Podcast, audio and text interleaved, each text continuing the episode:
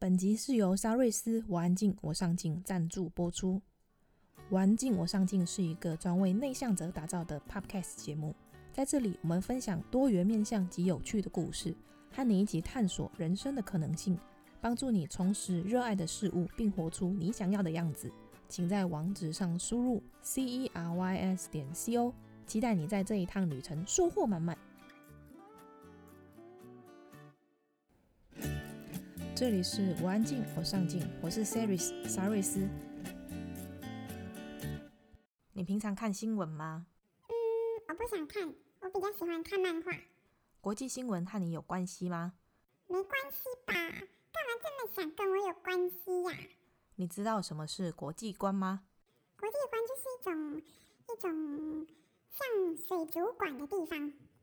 今天的来宾是 Podcast 界最红的节目《敏迪选读》的敏迪来啦！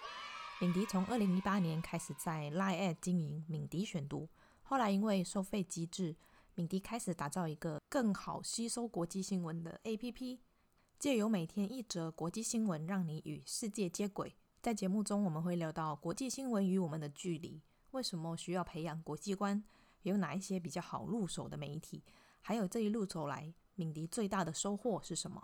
如果你对这一集的内容有兴趣，请在网址上输入 c e r y s 点 c o 写线敏迪选读，或者加入我们的脸书社团。我们的社团很安静，社员也很上进哦。正所谓安安静静又一天，上进上进又一年。没错，请在脸书上搜寻“我安静我上进”，就可以找到我们喽。你准备好了吗？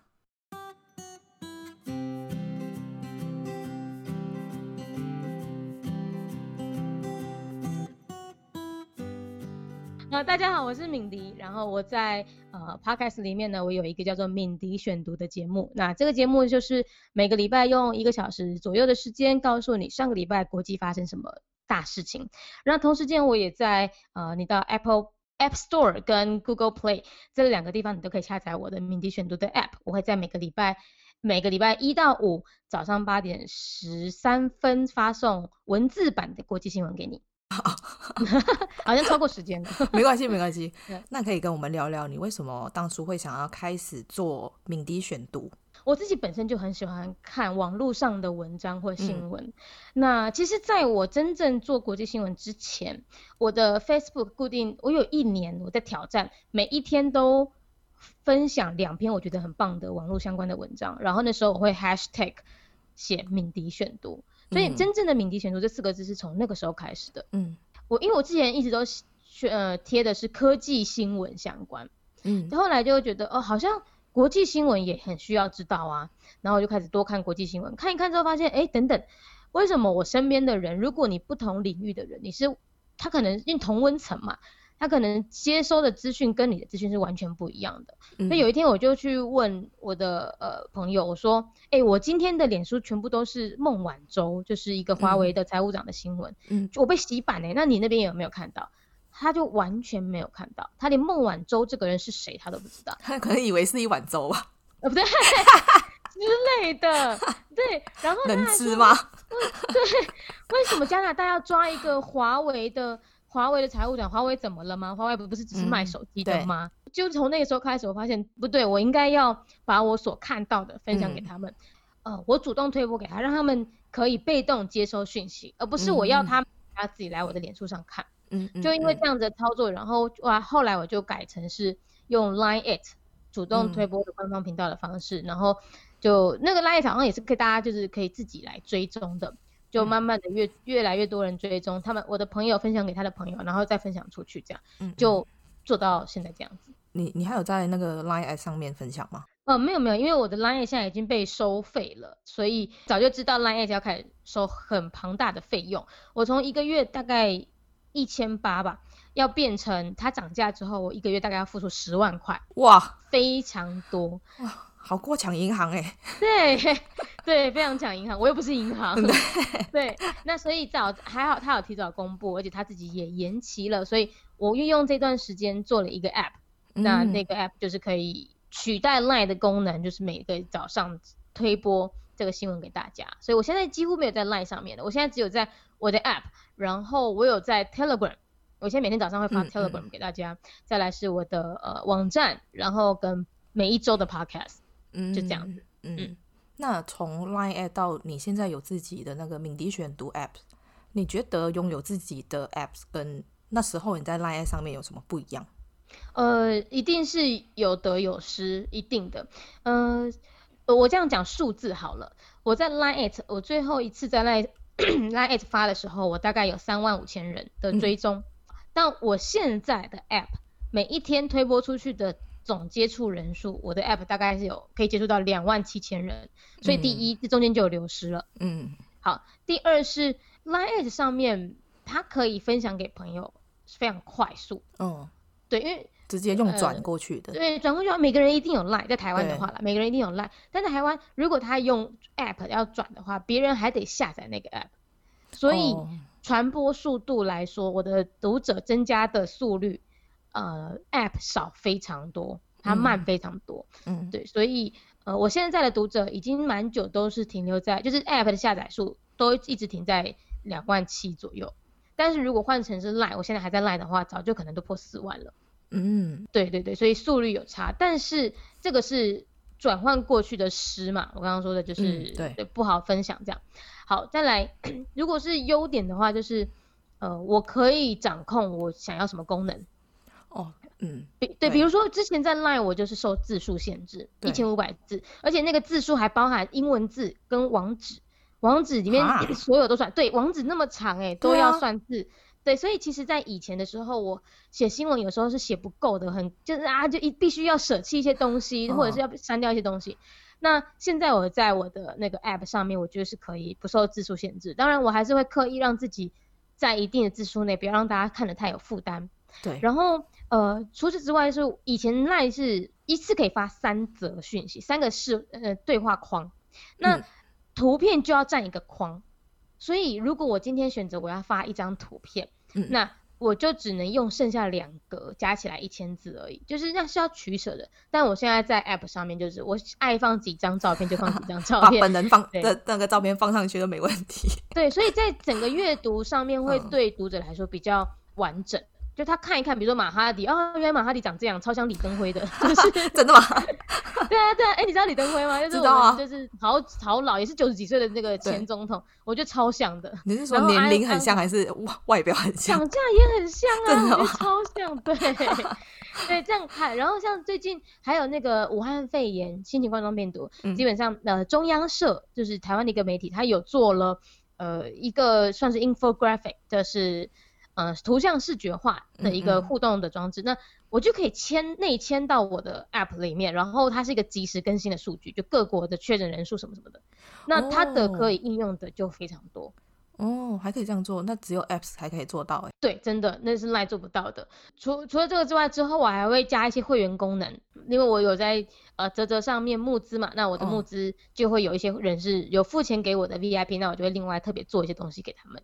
嗯嗯嗯嗯，那这个 app 是你自己做的吗？呃，不是不是，就是我邀请两位我的朋友，他们一个人写 iOS，一个人写 Android，分就是我的募资的金额给他们。那可以跟我们嗯、呃、大概聊一下制作 apps 跟要维护需要花多少的成本吗？嗯、呃，我这个不太准，是因为第一他们真的是友情赞助，所以他们写的、欸、他们收的钱没有很多，但第二是。呃，因为需要 maintain，对啊，所以我也不像坊间人家直接请人家写一个 app，可能三五十万一支，写完就没了。对我基本上是承诺他们每一个月我拨一定比例、一定 percent 的我的募资金额，每一个月就拨给他们。嗯嗯嗯，那就是持续的让他们持续帮我新增功能啊、修 bug 啊什么的。所以呃，只要我的募资计划够久，他们就会越收越多，而且我的金额主要一只要一直增加，因为他们是比例制。嗯嗯。对，所以整体而言，呃，我我没办法不方便透露我的金额，但是，呃，坊间大概做一支 app 三五十万是最便宜的。呃，不管是 iOS 或是 Android 都是吗？对，通常你请人家写一支 app 的话，您可能要包，就看，呃，你是要视觉素材全部都请对方帮你处理好，嗯、还是你要负责一部分？它有分呃前端跟后端。嗯，对，那前端的一些视觉啊、体验啊什么的，呃，整套给人家包，应该要至少五十万以上。哇，这个还不包后续的维护，对，不对？对，不包，或者是你后续想加功能，就要另外算钱。哦，对，那除呃，除是除了写这一支 app 变成一个 app 以外，呃，我们自己用的是就是资料库，资料库用的是 Google 的一个 platform。嗯、那呃，还好的是，我现在你刚刚说我二点七万人的使用，每一天都会。有这个读取量嘛？嗯，假设你就算每一天二点七万次的读取量好了，嗯，呃，目前我这样的量在 Google 来说都非常小量，所以不太需要付钱。哦，所以还是以量来计，看你的东西多不多，需需不需要？你的读取的次数多少？嗯、那像我我在猜，像呃 Facebook 啊 Google 那种，那个就是好几百万倍的我的量，那那这个可能收费就会多一点，这样就多很多。像我们这种个人型的小 app，基本上是不太需要花到呃这种资流量的的费用的。哎、欸，可是我有点好奇的是，你说流量要收是 Google Play 上面是要收钱的？啊，不是不是不是，那个流量是指你今天就是跟 Google 租了一个云端的网路线，这样想好了。嗯，然后你的资料全部放在 Google 云端上的那台电脑。嗯，你每一次每一个读者打开他的 app。那那个资料新最新的新闻 loading 到他的手机里面，嗯，就很像这个读者用他的手机去连了一次那个云端电脑，要了一次资料回来，哦，那这个流量就会列入计算。哦，这个跟 App Store 或者是跟 Google Play 是没有关系的。哦，它是属于你把资料放在他们的云端，有点像是在租用他们的那个空间。对，对，没错。哦，但是因为流量没有到很大的话，他们就不会收费。嗯嗯嗯，他们就是抓大放小吧，我觉得就是要让我们这些可以小众对，对，可以活着，这就增加多样性吧，可能是这样。对啊，会的，以后你一定会被收钱，因为会越来越多人看。这是一种诅咒还是祝福啊？这个是甜蜜的负荷。对，那可以跟我们分享你在经营敏迪选读以来，你觉得最困难跟最辛苦的地方是什么吗？呃，我觉得是时间。在在写的过程中，我非常非常的开心，然后我也很、嗯、很喜欢收到读者的 feedback，这些都很没有问题。嗯、主要是因为我自己有正职工作，嗯，就是等于人家都说我是就是斜杠嘛，但是我又斜杠又日更，对，你好忙啊，疯掉。那而且我后来又自己弄了一个 podcast，对，所以现在对我而言最辛苦、最困难的时间就这个地方就是时间掌控。嗯，我我会觉得有时候会睡眠不足，嗯。然后，如果睡眠不足，或许就会影响到我工作上的表现。嗯、对，所以呃，就是我现在必须要自己去拿捏，或者是有些地方能外包、能不做的，我就尽量不要去处理。然后跟有时候要适时的跟读者请假啦。嗯，对。那那我想要问啊，是什么让你坚持做敏迪选读？因为如果像你这么说。呃，你有募资之后，你也会为这一些 VIP 做其他的内容。那嗯，什么原因让你坚持想要做这件事情？我我觉得是大家的 feedback，就是嗯，大家会传讯息给我，跟我说我的国际新闻帮助他什么东西，或者是像那个我就是我们刚刚提到的马来西亚的事件嘛。嗯，那我做了那个图之后，下面的 Instagram 下面的留言就说啊，没有想到。呃，敏迪也会写马来西亚新闻，然后没有想到我们马来西亚的事情也会被台湾人这么关注，嗯，就是呃这么多的 feedback，然后而且大部分绝大部分都是很好的的 feedback，那对我而言就是我就好像是做了一件对的事情，然后敦促着我继续做下去，这是第一点。那第二点当然，因为我个人非常的虚荣，所以做了这件事情之后可以。认识很多的人，包括像你啊，像马里奥、百灵果，哎，还有范吉北，对，就这是很很有趣，跟我会很期待的事情。因为我刚刚说过，我非常外向，嗯嗯，啊，我非常喜欢交朋友，然后呃，做这件事情让开阔了我的世世界观。我不我不是指国际观，我是指我的世界变得很广。认识的人变得很多的时候，嗯、对，呃，他真的就是会让我很期待，会不会明天还有什么新的人来，明天还有新的事件，我可以接受新的新的广 广度这样。我发觉你这样讲之后，大家可能马上就敲你说，我想认识你，我想认识你。谢谢大家满足我虚荣心，谢谢。哎、欸，我跟你是相反，就是你说因为你是比较外向嘛，那我是内向的，那你因为做 podcast，然后。你认识了很多人，然后我是借由我想要做 podcast，我想要认识很多人。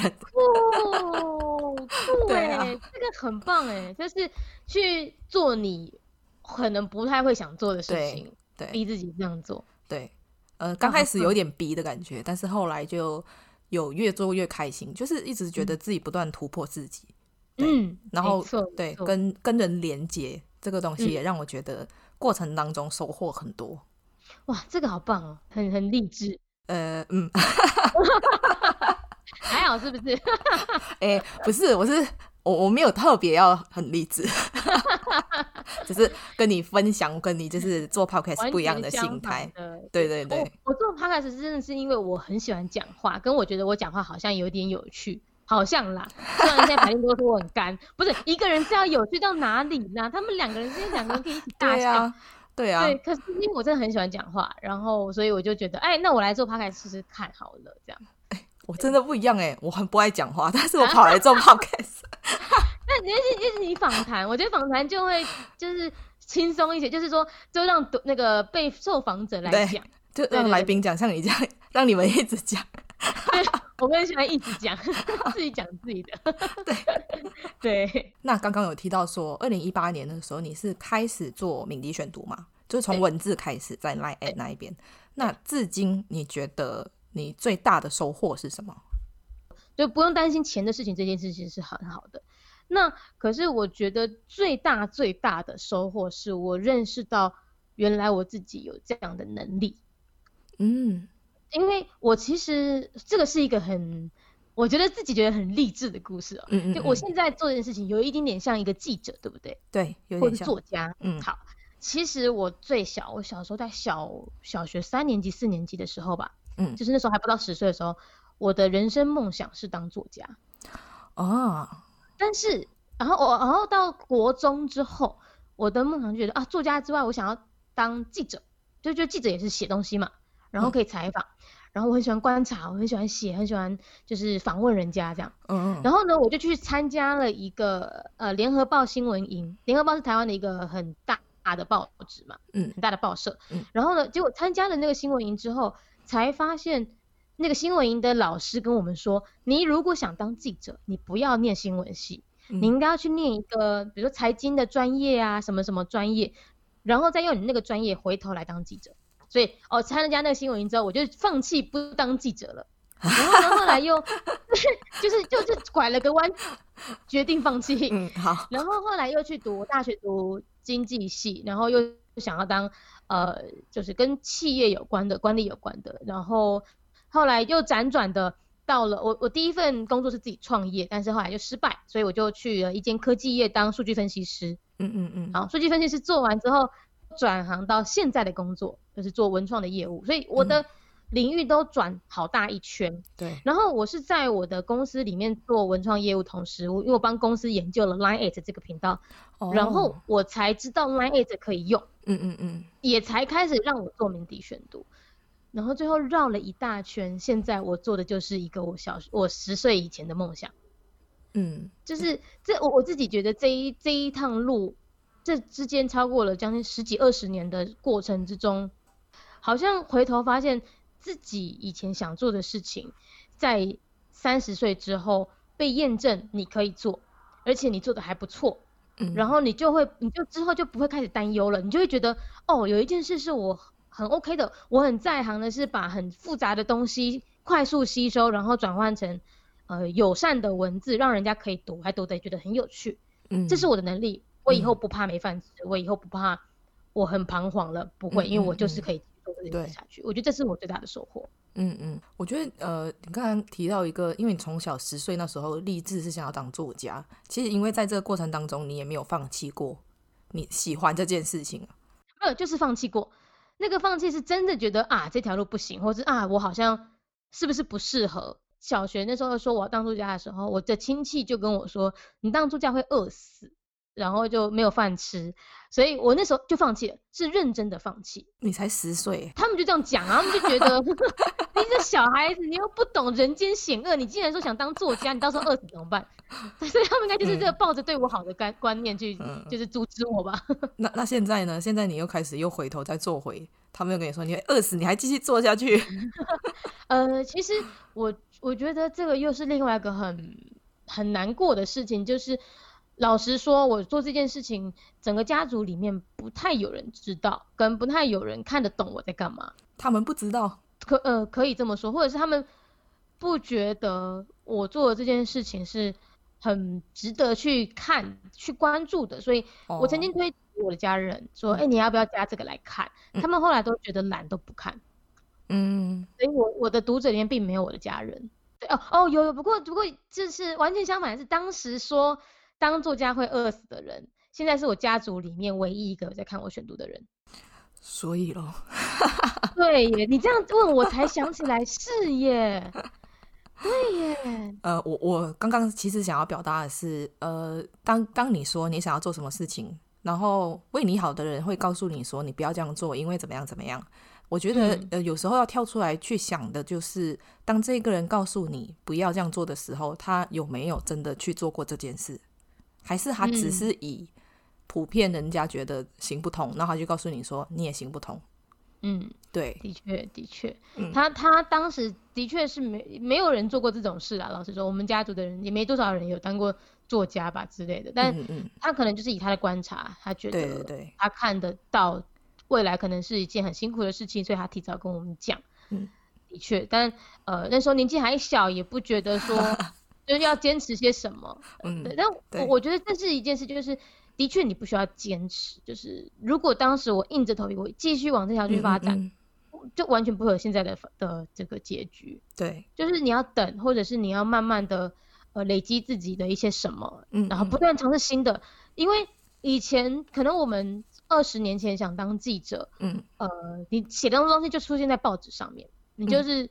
嗯你要去学怎么排版，怎么做纸本的编辑，嗯，但是二十年后的记者，你要学的是怎么样可以快速运用社群媒体，对，怎么样子做一个诶用 AI 快速做一个很快的短片给大家看，对，那需要的能力是不一样的，以至于，如果在这二十年间我没有持续学新的东西，我还是在学纸本的排版的话，嗯嗯，那其实到现在我就被淘汰了。对，没错，而且现在要学的是，以前是会讲说写越多越好，现在是写越短越好。对对对对，人的阅读习惯也有变。对，那我觉得就是保持自己的观察力。如果像我要当想当记者的话，那观察力是永远不变的一个能力。没错，嗯，外在的那种技巧什么的，它会随着随着时间不断的一直演进，然后你就是一直要不断跟着它跑。对，没错没错。嗯，那你可以跟我们说说你是怎么挑选媒体去吸收国际新闻的吗？嗯，呃，就是都看。好，我我分两种，一种是正正式的管道的媒体，比如说我们说 CNN、BBC，然后半岛电视台，嗯、然后台湾的就中央社、转角国际、关键评论网等等，这些都是很正统的。然后呃，不管它是在网络上的媒体也好，还是它已经是老牌的，像那个华盛顿邮报这样子的媒体也好，都看，那它都是正规的新闻管道。那这些新闻管道里面要去分，你有你有没有意识到你现在看的是评论还是真正的报道？因为评论就会很主观嘛，嗯，对，好，那所以在这个正正统管道，我基本上就是同一则新闻我会捞所有的媒体出来看，就很像这个作为我以前也做过，因为我以前是追星族，然后呢，呃，台湾大概在十五年前吧，台湾的报纸非常多家，而且那个报纸是娱乐新闻就是一份报纸，嗯嗯嗯，就好像什么什么星报啊什么的，好，那。就很像以前我会追星的时候，我就会是我这个我喜欢的艺人，他去办了一场签唱会，我就会把每一家的报纸找来，全部同，即便是同一件事情，我都全部买过来，然后剪下来贴上。就是我以前小时候十几年前做这件事，我现在也在做这件事情。嗯，对。那因为如果只看正统媒体，你就只看到呃事呃事实真相，没有错，这很重要。对。但有些时候正统媒体它不可以写立场，不可以写评论。对。这时候我就要去搭配着，比如说我在 Facebook 上面有追踪一些人，呃，他们的就是比如说长期的财经资深财经记者啦、资深政治记者啊什么的，他们就会分享这些媒体，然后写说啊，这个新闻的幕后呢，就是症结点在于什么什么什么，比如说啊，你看马哈迪这样子，或者是马来西亚政坛也是跟他们的宗教有关啦，这样这样，就是我要透过吸收这些个人的评论来加强我对于这整个新闻的串联。嗯，那如果呃，就是有些人。我说我自己就好了，就是我其实很少在看国际新闻，嗯，就是不会是主动的去吸收这个方面的知识。你觉得有哪一些比较好入手的媒体可以推荐？中文的吗？诶，都可以。中文的话，好入手的，好入手分为应该这样讲，我分两种，一个就是呃，它的资讯非常完整，嗯，对我这种人很有用的，就是我看了他的一一整篇，我就会。立刻知道发生什么事情的。那我最第一首先推荐的是转角国际，嗯，转角国际是联合报体体系下面的一个写国际新闻的。那他的文章他都会把一件事情的始末都写完，嗯，好，所以他的文章都还蛮大一篇的，然后都纯中文，那字也不难读。可是因为我刚说的始末都写完情况下，一般人可能不需要读这么多，嗯，那。就拉到了一般人可以读什么？呃，如果是你说一般人要读什么的话，我会建议不用吸收正统媒体，嗯，因为你要正统媒体，我刚刚说第一，它没有立场，对。对，跟第二，他们都只能点对点的报，嗯，比如说像马来西亚这些事情好了，他就只能说马哈迪宣布辞职，嗯，然后并且带着这个他的政党离开希望联盟，他只能写到这里，嗯，那。这样的话，就是你一般的人，你看到你根本不觉得这个新闻对你有感，你不知道后面是一个宫斗剧。嗯，对，所以呃，我反而觉得，如果你一般人想要吸收的话，你就直接看一些新兴的个人媒体，像范琪斐，嗯，像呃关键评论网，他们在 YouTube 上面有一个叫做国际大风吹吧，他们也有相关的 YouTube 的影片频道可以看。那还有像我的。就是我给你的这个负担不会太重，一千五百字你每天早上搭个公车就看完了。嗯，对，大概像这样子去吸收就好。但当你看完之后，你有感觉，你觉得啊这个议题我有我想要继续深入下去，再往我刚刚说的，比如说转角国际或者是关键评论网的文章，或者是如果真的要再讲到国际外媒的话，讲深度的话，我会推荐的是纽约时报中文网，嗯，他们也很深。但是你在看的过程之中，你就要知道，《纽约时报》非常的美派，那他的美派有时候就会带有非常严重的立场去批判中国、批判俄罗斯、批判北韩。那这些事情不是说他因为他立场太重你就不看，你只要抱着一个呃有色片，记得你要把颜色倒回来。你在看的时候心里就要知道啊，这个这篇文章我要注意哦，他很怎样怎样怎样，所以我就看看就好这样。好 好多，好多东西要看。不会啦，就先从我的看起好了。有有在听，有持续在听。太好太好了。那有一些人会认为说，就是看不看国际新闻对生活没有太大的影响。你认为啊，现代人为什么更需要关心国际新闻及培养国际观？呃，我觉得台湾人刚。做了一个很好的实验给全世界看，就是我们的一月十一号的大选。嗯，呃，在大选的时候，台湾那时候差点走向一个民粹主义。嗯、民粹的意思就是，这当这个候选人或是这个政治人物认真的讲政策，他不认真的讲他的核心价值，他就是用口号的方式去引领着群众，嗯，崇拜他或者是认同他，嗯。就是非常感性的一个选举操作，民粹他又另外就有一点点可以说是他是直接民主到一个极致，嗯，就是他撇除了中间的精英政治，就是呃卫生部长不用很专业，那个财务部长不用很专业，就是只要一一切就是用一个我们要为人民好，我们为人民就是着想，我们要带人民就是赚很多钱，这样子的口号就可以去。呃，当选，那这个潮流在全世界越来越明确，嗯，比如说英呃英国的 Boris Johnson 就蛮明民粹的，然后呃菲律宾的杜特地也很民粹，好，所以呃全世界他们的各个的国民，我不确定他们在国内的国际的吸收知识有没有很呃，像我们现在台湾开始，台湾人开始注重一些国际，我不确定其他国家怎么样。但是当台湾要举举行总统大选的时候，大家就在看台湾会不会像其他国家一样走入民粹主义，嗯、然后变成一个比较混乱的场合，这的那个的布局。结果我们一月十一号的时候投出来的是 OK，我们还是投一个认真讲政策，然后他愿意，他他还是有一点点精英政治的一个一个候选人，他当选了。嗯，那民粹主义的候选人他落选，而且是票数是差很多的。嗯，好，那我觉得台湾人在一月十一号做了一个实验给全世界看，那就是我们可以不受口号影响，那我们可以。认真判断这个候选人，他接下来会带给我们什么样子的国际关系？一月十一号当天上选的蔡英文，他他带着台湾人会呃抗中跟亲美。好，我们因为这样子，所以我们投他。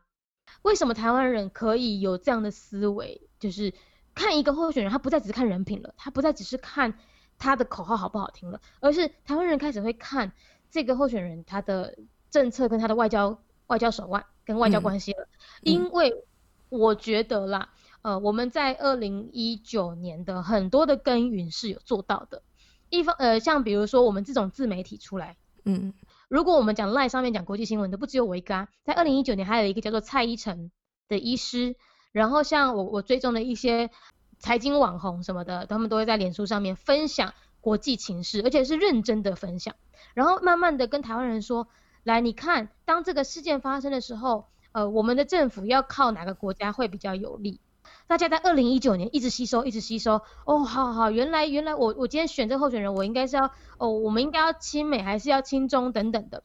嗯、那透过这二零一九年的实验，到二零二零年，我们算是我我认为算是成功。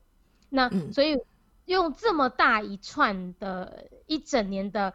结果来回答你这个问题，就是为什么人需要，呃，为什么人民需要看到国际的事件？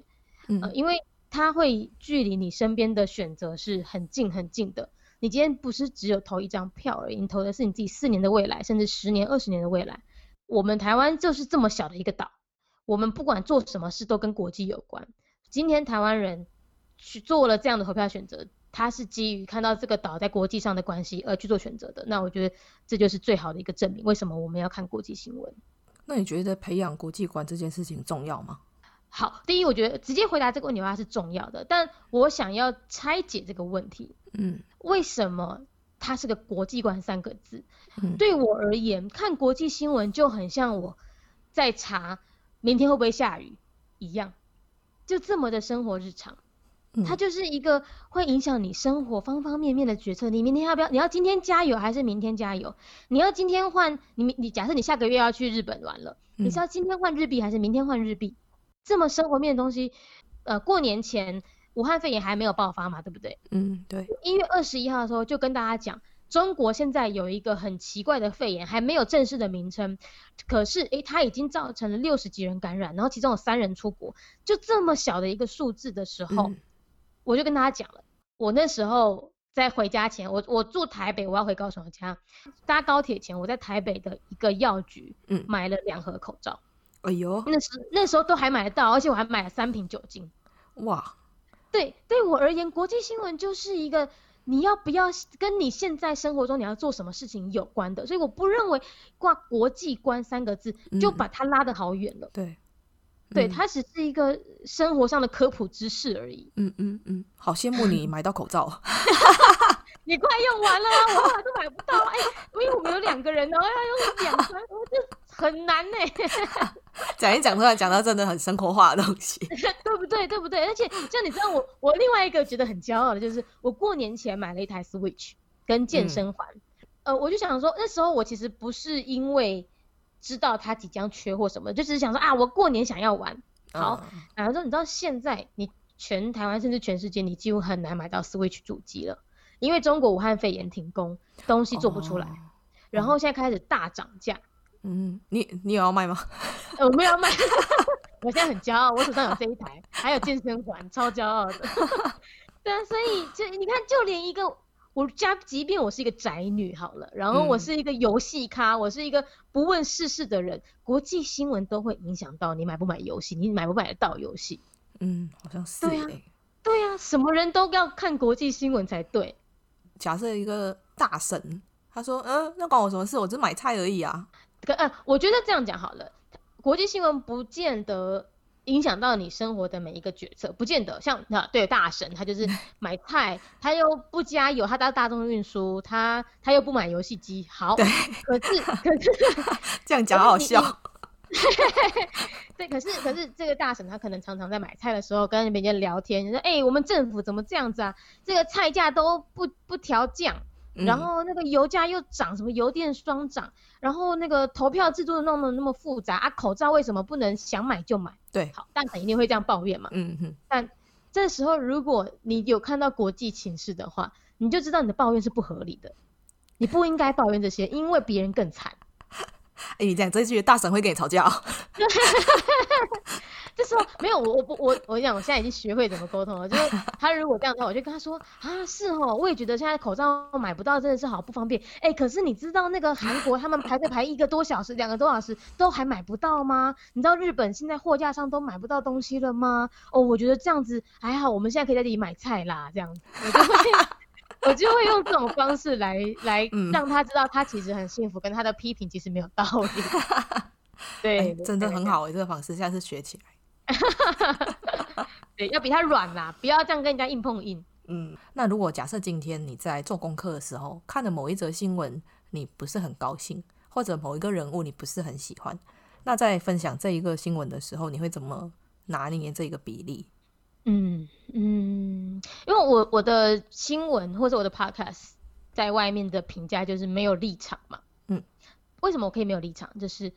我把每一个国际新闻都看成是别人的事，这就是为什么我很少很少讲台湾，很少写台湾，因为呃，如果今天这件事情跟台湾有关，我就会发生像你这样说的，就是哦，这个很讨厌啊，比如说中国一直打压台湾，嗯嗯，会有情绪在里面，嗯，所以我不写跟我很近的东西，我写的就是美国啊、马来西亚跟我也完全没有关系嘛，对对，就是所以我可以。像在看好戏那样子，把新闻写给大家看。嗯，好，那呃，所以我我几乎没有遇到什么这个人我很讨厌，川普其实我也蛮讨厌的，但他有时候他有些作为我也蛮喜欢的。是因为他很好笑吗？对，他很好笑，跟那个他至少在抗中这件事很对我的胃口。对对，就是，但是他这个人就是，如果我今天他来台湾选总统，他一定选不上。因为他就是个人形象很差的人，嗯、台湾人都是选道德高、道德魔人呢、啊。对，对啊，所以，所以，呃，我我不太会把这些喜好放进去，因为基本上对我而言，那些人跟我无关，我其实也没什么喜好的问题。其实你刚才说你没有立场，我觉得其实你是有立场的。今天在你节目才敢这样讲啊！我在别人，我在自己的节目，我不会把立场讲出来了。没有啦，Podcast 有。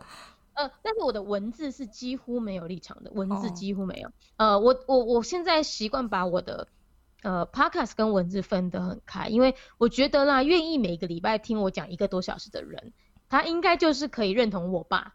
嗯嗯，所以我就会把那个我的立场放在 podcast 跟他说明。但是同时间我在说明的时候，我也会跟大家讲说，这是我的个人观点，你可以不认同我。那只是我，我希望在我们彼此不认同的过程之中，我们知道彼此的沟通的难处在哪，嗯，而不是就是一个平行世界，讲都讲不听，然后还硬要说服对方，不需要这样子，自己不在自己的节目残害，跑来别人的节目讲立场，没有错。哎，刚才讲到那个 podcast，那你会有想要去改变你 podcast 的风格吗？就是比如说你现在是都是一个人在讲话，然后还。还会有那个发生忘记按录音键的事情，有有有，但是不会这么快发生。就是我会希望之后会有几个不同的单元哦。呃，第一，我发现大家蛮喜欢听我讲历史故事的，嗯，然后呃，就是这是一个可能以后会衍生的单元。然后第二个是我其实蛮想要做访谈，但是那个呃不是访谈哦，应该讲对话式节目，嗯嗯嗯。但那个对话是是呃，我有在看一个 YouTuber，他们叫做老高与小莫。对对对，我很喜欢他。对对对，对对 对。那那我有一次为什么会想要做这件事情，就是因为有一次我就跟我的另一半在聊天，嗯，然后我就会说，哎、欸，你知道那个英国的那个直布罗陀海峡吗？然后他就说 啊，什么陀螺海峡？就 是就是会讲出一些很好笑的话，嗯、然后就比如说。我们就会很很常见的就是，哎、欸，你知道那个呃马来西亚他那个安华又跑去跟马哈迪合作吗？然后对，就是不不知道的人就觉得，哈，为什么他要一直跟他弄冲康他的人合作？那智障吗？就他会讲出一些很直接、很很一般老百姓的反应。我会觉得这个对话是很是很有，也不是这样品质，是很有意有用的。对。你在讲国际新闻的时候，你本来就要听听看一般民众的想法。那也是因为一般民众会丢一些问题出来，你再去解释给他听的时候，他才会有一种哦，原来是这样哦。那这个过程公开来给大家听，嗯、我觉得这是一个很好的教育机会。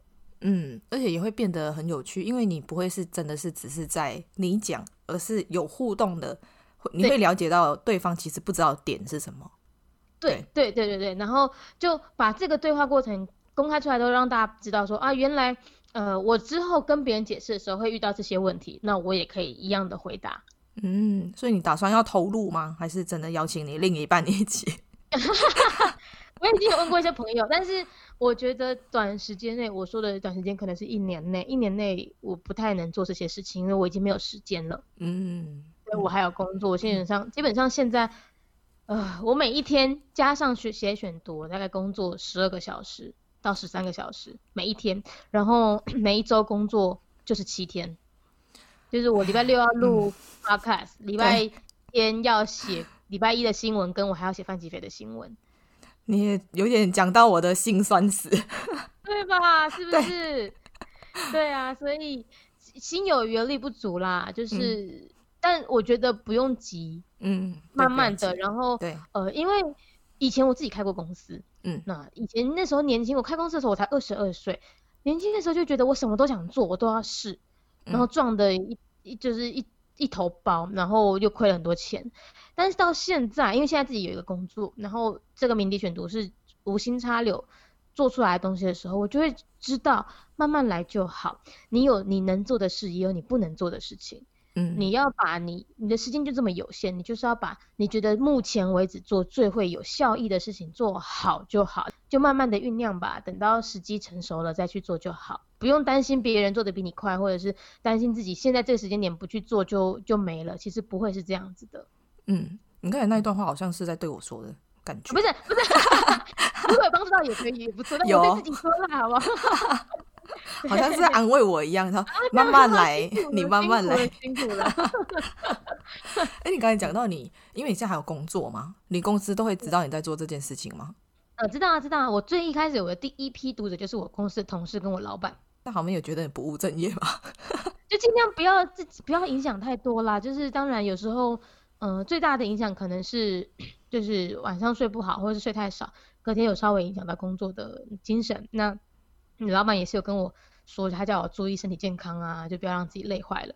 我觉得这个老板真的好佛心哦，就他没有阻止我说，他反而叫我自己顾好自己的身体。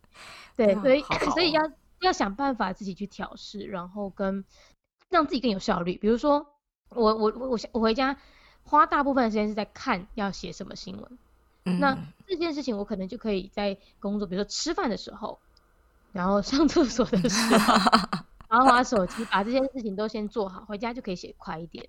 就要想办法优化自己的时间，这样子就不会影响到工作了。嗯，哎，你刚提到你要花很多时间在看，会不会其实你可以用听的，也会比较好？嗯，可以。但是我说的看是指我要浏览很多不一样的新闻。嗯、那呃，那个浏览就是从现在没有任何一个工具是可以让我立刻，它可以快速的，比如说。一分钟内念完所有的新闻给我，现在比较没有这样的工具，oh. 我只能用 RSS 的阅读器来快速翻阅。嗯，对。最后一题，好，对你来说，什么是上进心？哦，oh, 这题好酷哦。呃，上进心哦，就是你会想要一直钻研下去，不会觉得现在做这件事情是为了工作，为了什么？你就是想要一直学下去。比如说，像我举个例好了，嗯，我自己喜欢看书，我很喜欢看书，嗯，但是这个事情是在我大学毕业之后，我出社会了，我才开始爱上看书。嗯，好，然后因为某一件事，我就接触到了一本书，它是讲财富战争的，财富跟战争的关系。那他就讲到二战，嗯，然后我看完那本书之后，觉得啊，二战好有趣哦。那我哎，等一下，二战好有趣，这个是这这 OK 吗？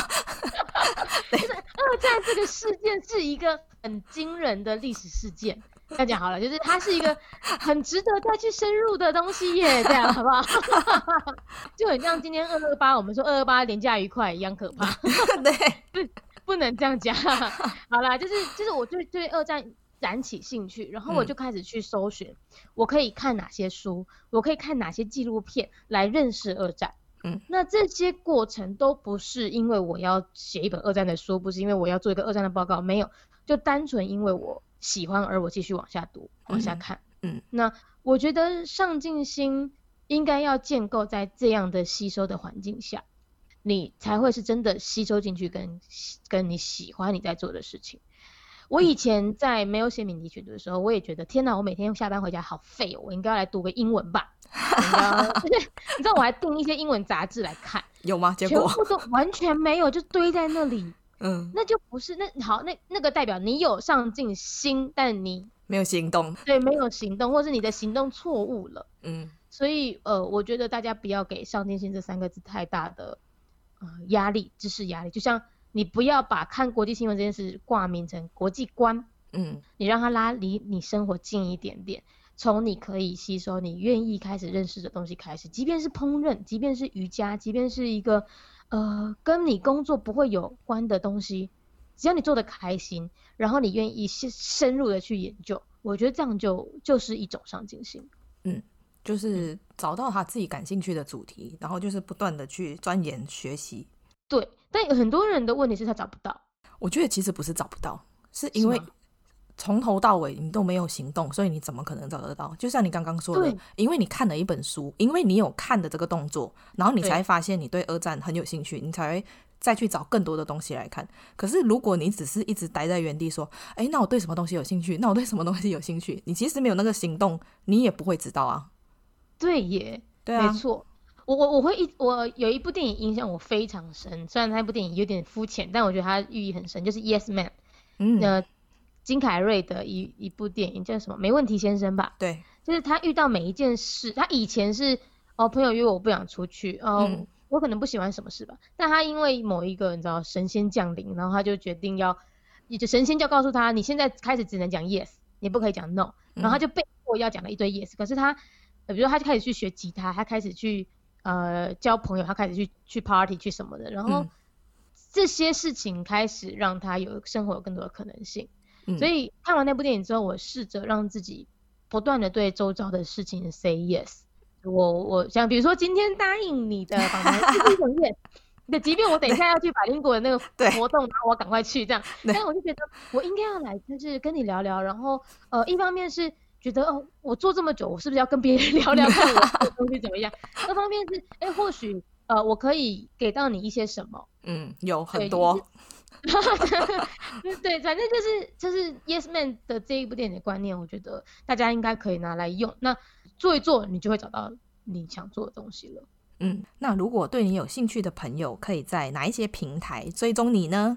好，呃，就是很简单的，就是你只要到 App Store 或者是 Google Play 搜寻“敏迪选读”，敏是敏捷的敏，迪是。嗯，有什么好的？迪化街，对对，迪化街的迪，对对。然后选读就是选读物的那个选读啊、呃，敏迪选读在这两个平台上都有呃 App 可以下载，iOS 跟 Android。然后呢，下载完之后，你就可以每天收到我的国际新闻了。那如果你不习惯读文字的话，你也可以到嗯、呃、Apple Podcast 或者是 Google Google 应该有个 Podcast 吧，或者 Spotify，、嗯、对，也可以一样搜寻敏迪选读，就可以听到我每一个礼拜的国际新闻。那呃，最后就是，如果还有兴趣的话呢，也可以到我的 Instagram，也一样搜寻敏迪选读，就可以看到我有时候会把一些照片放到上面来，然后跟大家做一些国际新闻的互动。那像最近一则那个就是马来西亚，我有把我那个宫斗图放到上面去，那也有很多的马来西亚人，他们直接下面有留言，所以我觉得，呃，如果你想要互动，想要发表，听完 Podcast 你想要发表你的心得，你也可以到我的 Instagram 上面跟我互动。你早上醒来会做什么事情？早上起来一定会先打开手机看一下我今天的选读，大家的 feedback 是什么？对，因为你知道，通常我都会比我的八点十三分还要晚起来，所以我就会一开始一起来就赶快看，哎，今天的新闻有没有错字啊？有没有 写错的地方？你会不会太晚起来啊？八点十三分你都还没起，是怎样？你做过最尴尬的一件事是什么？最近一件事就是学长姐的聚会，然后我就每一个进来我都看我都不认得，尤其最近大家都戴口罩，根本不知道谁是谁的时候，我就每个都说啊，学长好，学长学姐好。结果有一个进来之后，他看起来年纪比较大一点点，我也说哎，学长好。后来发现他是老师，还好啦，现在已经毕业了，他不会给你打分数。不 会不会。那有什么事情是你没有办法忍受的？讲话没有逻辑。那说出三个收听敏迪选读的原因。第一个，我声音很好听。好，嗯，是，这可以吧？可以。对对，第二个，我每个礼拜都那么用心的录，我每个礼拜都录超久，讲超多，讲到口干舌燥，怎么可以不听？对，好啦，第三个认真说，就是我觉得台湾人太常去骂自己的国家是什么样的烂国家，骂自己的政府。嗯、但是其实你每个礼拜听我的节目，就知道别的国家也很烂。或是这些人有没有真的做事了，还是他真的不做事，然后你才骂。了解了之后再去做判断，我想这也是我希望大家培养的一个精神。那说一句骂人不带脏字的话。哎、欸，你很川普哎、欸，什么意思？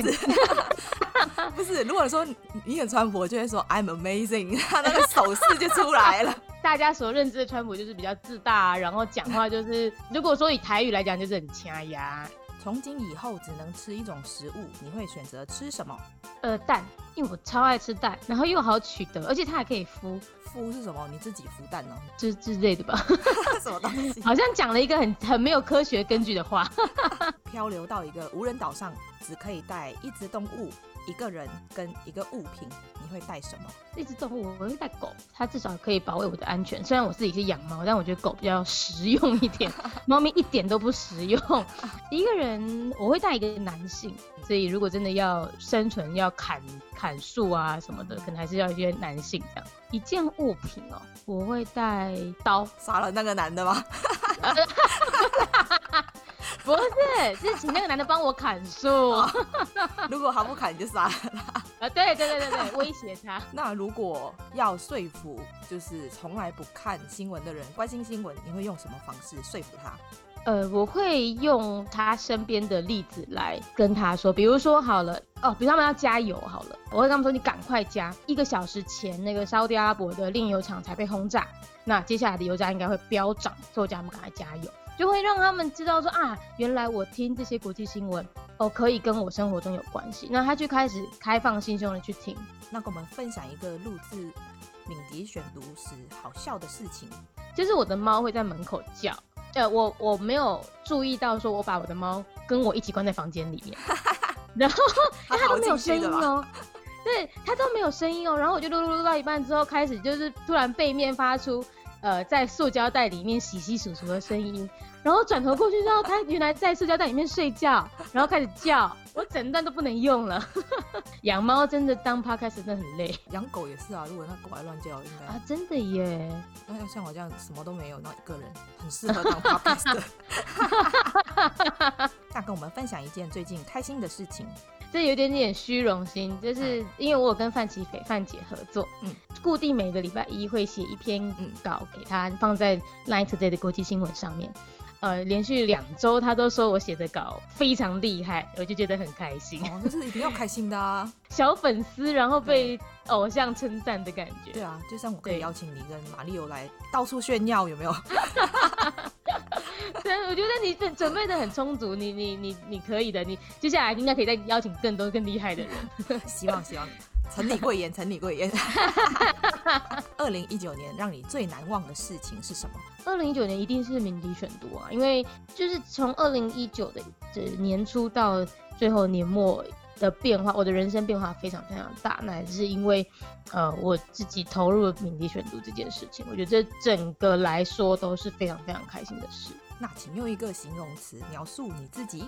很水平，呃，天马行空跟奇奇怪怪。那个奇怪是，呃，你问我晚餐吃什么，嗯，我可能会回答你，可是我不能吃巧克力。那如果你很想发脾气却不能生气的时候，你会做什么？这种时候通常都是发生在那个工作时候。那如果是这样，我就会离开办公室去买一杯咖啡。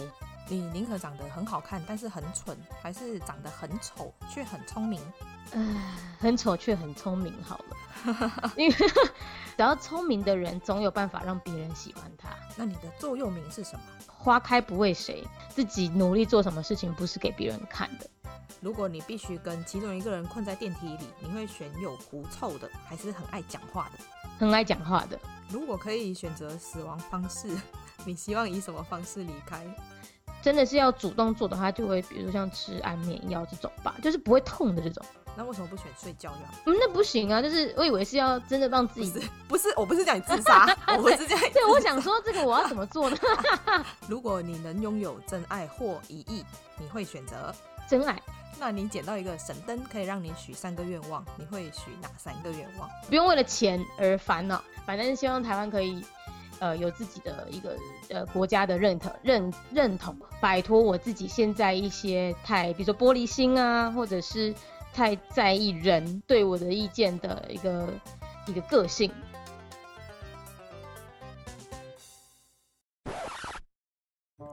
天在路上遇到好朋友的另一半在外面偷吃，你会选择告诉好朋友，还是选择沉默？这真的应该不是快问快答，因为我真的有发生过这样的事情，而且是是有告上法庭的那种。一对夫妇跟一对男女朋友，那我们是很好的朋友。好，夫妻结婚的时候，我跟那个男友是他们的伴郎，女友是他们的证婚人。他们两个结婚一年之后，老公跟女友外遇，也就是老公跟证婚人外遇，嗯，然后老婆跟男友都被劈腿。老婆发现了老公跟女友牵手，然后录影，然后跟我还有男友讲，我才意识到说啊，原来我在这之前的群组聊天过程中，我都有看到些什么东西，所以我就变成一个证人。我回头去想才发现啊，对耶，我在跟他们聊天的过程中，他们有一些新三色的对话。我都以为是开玩笑，嗯，你以为是朋友开玩笑？对，后来才发现这一切都是真的。对，然后你回答你这个问题哦，就是说会不会选择跟好朋友说？嗯，呃，会，因为我既然选择出庭，就表示我一定要为这一对老婆给主持公道。这两个外遇的人，对，死不承认，跟他们一直把呃婚姻不和这件事情怪在老婆头上。不好意思，那就给你一个教训，对，给你一个教训，这样。